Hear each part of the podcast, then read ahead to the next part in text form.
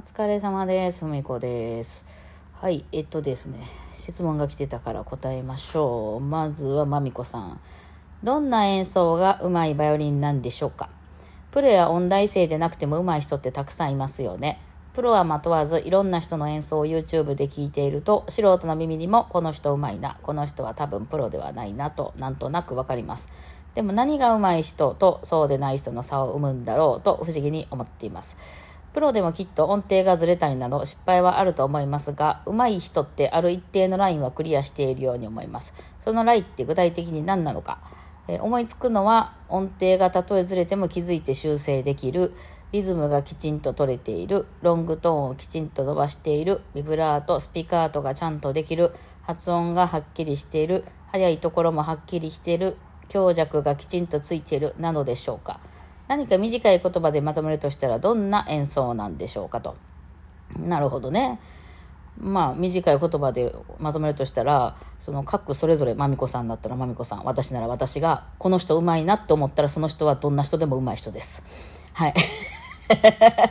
まあ、っていう話になっちゃうんですよ。これね、うまい下手って、例えば、その、近所の、あの、カフェのランチのカレーがめっちゃくちゃ美味しいとしますよ。もうむっちゃ美味しいんですよ。でもね、あんまり人入ってなくて、そんな売れてないんですよ。ただ、絶対美味しいと思うんですよと思ったら、そのカレーって、美味しいカレーですかって言われたら、美味しいカレーですよね。うん。あの、別に、万人に認められてようが認められてなかろうが、私が美味しいと思ったんやったら、さ、美味しいカレーですよね。ただ、その、なんていうの、その、なんとかミシュランチェックみたいなんで入って、その、専門家がいろいろチェックしていったら、ひょっとしたらここのカレーはいまいちとか言われるかもしれないけど、まあそういう意味で言うと、音楽っていうのはそういうのと味覚とかと似てて、私がうまいって思ったらそれはうまいんですよ。で、例えば私がね、私はふみこがね、あの、この人うまいよって言ったとしても、まみこさんがええって思ったらそれはうまくないんですよ。やっぱね、そ、それはだから自分でうまいうまくないは自分で決めるとこなんで、あの、別にそのなんか基準はないんですけども、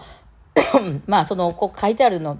例えばプロや音大生とか、うんまずプロと音大生はまず全然レベルが違います。音大生はほぼアマチュアなのでね。はい。なので全然違います。そしてプロアマっていうのも、これは、あの、バイオリニストって、あれなんですよ。あの、私プロですって言ったらプロなんですよ。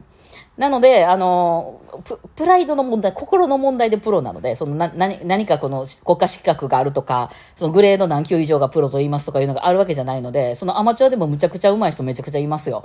普通に。あの、他に仕事持ってるっていうだけでね。例えばお医者さん普段しておらっしゃるけど、あの人めちゃくちゃうまいでみたいな、すごい練習してはるしみたいな人はいっぱいいます。はい。でむしろプロになるとね、ちょっと下手になってもするよね。えー、まあ昨日の話じゃないですけど、だって情熱大陸とかばっかりかなあかんから、そのいわゆる上手くなるような曲の練習が全然できないとね、結局こればっかり弾くやみたいになるから、ある程度レベルは落ちると思うね。うん、だからそういう意味でのそのプロとアマっていうのはお金を稼いでるか稼いでないかの違いなんで、あの、そ、それで食ってるか食ってないかみたいな。まあまあ私がプロですと思ったらプロなんですけど、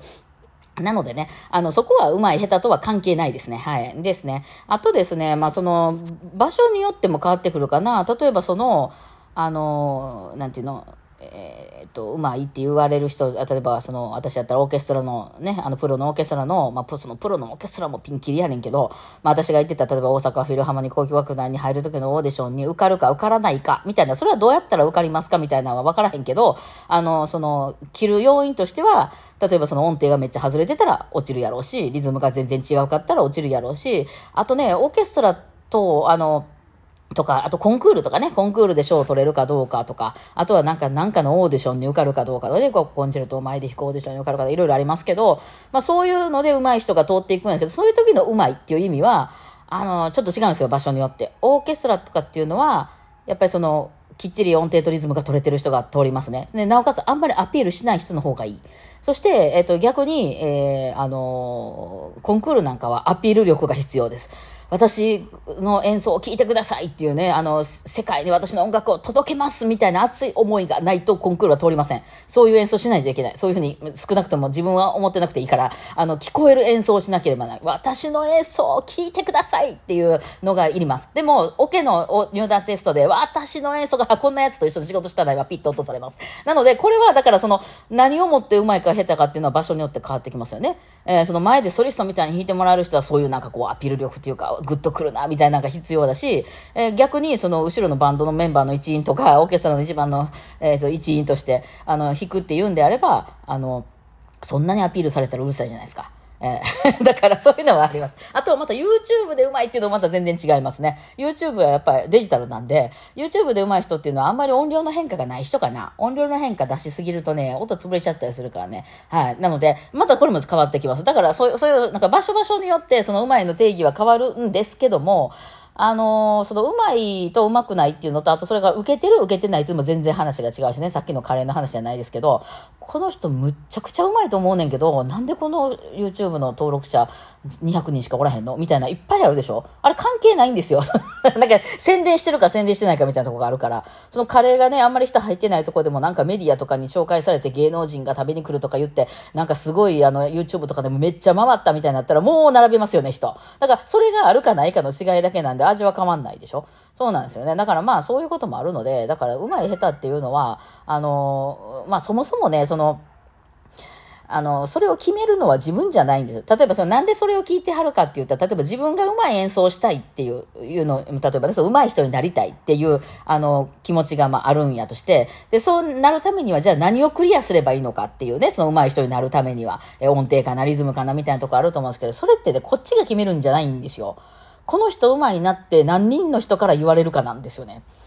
うん。まあ、別に一人でもいいんですけども。まあ、その、いわゆる俗に言う上手い人っていうのは、あの人上手いねっていう人がむっちゃいっぱいいるってことなんですよね。それはこの人が上手い演奏してるからみんなが言ってるんじゃなくて、みんながそれぞれにこう、この人上手いねって思う人がたくさんいてる人の状態の人のことほど上手いっていうんですよね。まあもちろんそれは宣伝のあの能力なんかもだからかかってきますよね。えー、なんですよ。うん、なのでまあ、あのーこっちがどうこうじゃないよね。まあ音程リズムとかそういうことは必要最小限ではあるんですけど、それはジャンルによってね、リズムとかは、クラシックはそんなにバッチリ決まってなくても大丈夫だし、うん、逆にポップスの保育園やったらリズムずれとったら、それはもう致命傷的なんでっていうようなこともあるし、っていうことで、えー変わってきます。なのでまあ、バイオリンうまいとかうまくないとかいうのは、カレーが美味しい、美味しくないと一緒だなっていうふうに思っていただければ、はい。で、そのうまいの定義っていうのは自分がうまいと思ったら、人がどう思、思ってても、あの、その人はうまいんであって、で、そのうまいと思ってたけど、なんか3年経って聞いてみたらうまくないなと思ったらうまくないんですよ、その人が。それは、それはだから聞く人の方が決めることであるから、何か確固たる、その、これをうまいと言いますみたいなのがあるわけではないっていう話ですね。はい。そんな感じでございます。すいませんね。ちゃんとそういう答えがないんですよ、これ。はい。さあ、もう一つ。えースピッカートさん。はい、こんにちは。YouTube の伸ばし方について質問させてください。2年前から音楽の演奏打ち込みの動画をアップしています。最初、いろいろなジャンルの音楽を出していたため、動画が関係ないジャンルのところをお勧めされ、再生率が下がってしまいました。わかる。現在、合唱曲の伴奏にジャンルを絞って出していますが、ここ、この数ヶ月、新しく出した動画がほとんど再生されず、インプレッション、インプレッション数とともに10分の1ぐらいまで減っています。一度下がったインプレッション、インプレッション数をあの増やすのは難しいんでしょうか？新しくチャンネルを作り直そうか迷っています。今は YouTube の投稿者が多いので、たくさん動画を出せば伸びるとも限らないですよね。もしよかったら、ひもこさんのアドバイスをお願いしますと。はい、もうこれは私が知りたいけど、えー、いやあの、わかんないけど、やる、やる、なんか、一応、テクニック的には、その、ね、いろんな、あ、っていうかね、その何ヶ月か前に変わったんよ。なんか、あの、YouTube、その Google が取り上げる、なんか、あの こ、こういうのを押してくるみたいなやつがすごく変わったから、ちょっとあの伸びなくなってるの。これ全体にやと思うよ。なんか、全体に落ちてる感じはする。えー、だからどっかのジャンルで伸びてるのかもしれないですけどね。で、えー、現在合唱曲の伴奏にジャンルを絞って出していますってことなんで、それいいと思いますね。なんかジャンル絞った方がいいっぽいよ、今。で、それひょっとして前のいろんなジャンルのやつまだ残してます？もしまだ残してんのやったら、それ一回非公開に全部して、合唱曲だけにしちゃうっていう、新しいチャンネル作るのもありなんやけど、まあせっかく今までやってきたのもあるんやったら、やったら、あの、全然変わってきますよ。私この間それやったんですよね。私はジャンルというよりかは、再生数が伸びてない動画を全部一回非公開にしたら、あの、めっちゃ回るようになったんですよ、他のやつが。だからそれちょっとやってみはったら、まあ、の伸びなかったらすいません。はい。っていうかなっていうのはありますね。あとはやっぱり今めっちゃ消灯しやね、どっちどっちか言うと YouTube。だから、その何か動画をバンって出した時に、そこの一部分の 1, 1分間だけ切り取って、ショートでもこんなん出しましたみたいに出すと、あの、どっかから回ってきて、ショート自体で別にまあそんなに回らなかったとしても、宣伝能力的には、そっから回ってくる人いるかなみたいな感じは、ショートの方が伸びやすい感じはしますね。もう今世の中多分みんなもう1分以上の動画見られへんね。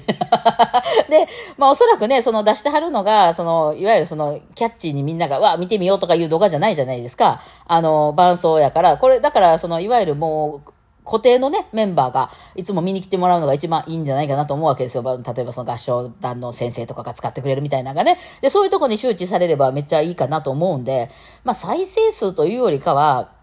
ね、あのーで、あの、そういう、こう、人に、あの、やってま、どうなんですかね？再生数伸ばしたいですか？人伸ばしたいですか？もし、何を目指してはるんかなっていうところなんですけども、合唱曲の伴奏にジャンルを絞ってはるんやったら、いや、これ、ひょっとして、あの、それを収益につなげたいというふうに思ってはるんやったら、再生数伸びなくても多分収益は増やせますよ。だからその、ここから買ってくださいみたいな。他にもいっぱい出してますみたいなんで、YouTube はもう宣伝として使ってて、あの、合唱の曲他にもいっぱいありますよみたいなんで、で、有料で売るみたいな。あの、その音源だけにして、あの、有料で売るみたいなことをしたら方が、もういつも同じメンバーが聞きに来てくれるとかやったら売れるんじゃないかなっていう感じはしたりしますが、どうだでしょうか？いや、私があんま伸びてないから分からへんけど。ただ最近ショート私がちょっと押したりしてるのは、ショートで収益ガッて伸びました。今ショートめっちゃ、まあちょっとこれがいつまで続くかわかりませんけどね。あの YouTube 的にはショートをしないんやろうな。まあ TikTok がめっちゃ上がってきてるから、それやってんねやろうなっていう気はしますね。だからあんまりなんかその、爆発的になんかバーって伸びるみたいなのはなくて、大体伸びる動画ってアホみたいな動画が多いじゃないですか。だから頭考えても見れるワイドショーみたいなやつで、だからそ、そういう感じのジャンルではないんだろうなっていうふうに思うから、もうさ、あんま再生数を関係なくそうやっていろいろ対策、楽譜を折りますとかね、いうふうにやっていくのなんかもいいんじゃないかなとは思いますし、まあ、単なる本当に YouTube の再生数伸ばしたいんであれば、まあそういうちょっと資料的なやつはちょっと伸びにくい感じ、だから解説とか入れた方が、その関係ない人もへーとか言って見るから、ただそうしたところで、あの、儲かるかって言われたら関係ない人がね、見てるだけなんで、だからどこを目指すかですよね。ね。いや、面白いですね、こういうのね。いや、ごめんなさい。あんまり参考にならないかもしれないですけど、よかったら、あの、やってみてください。ではでは、お疲れ様でした。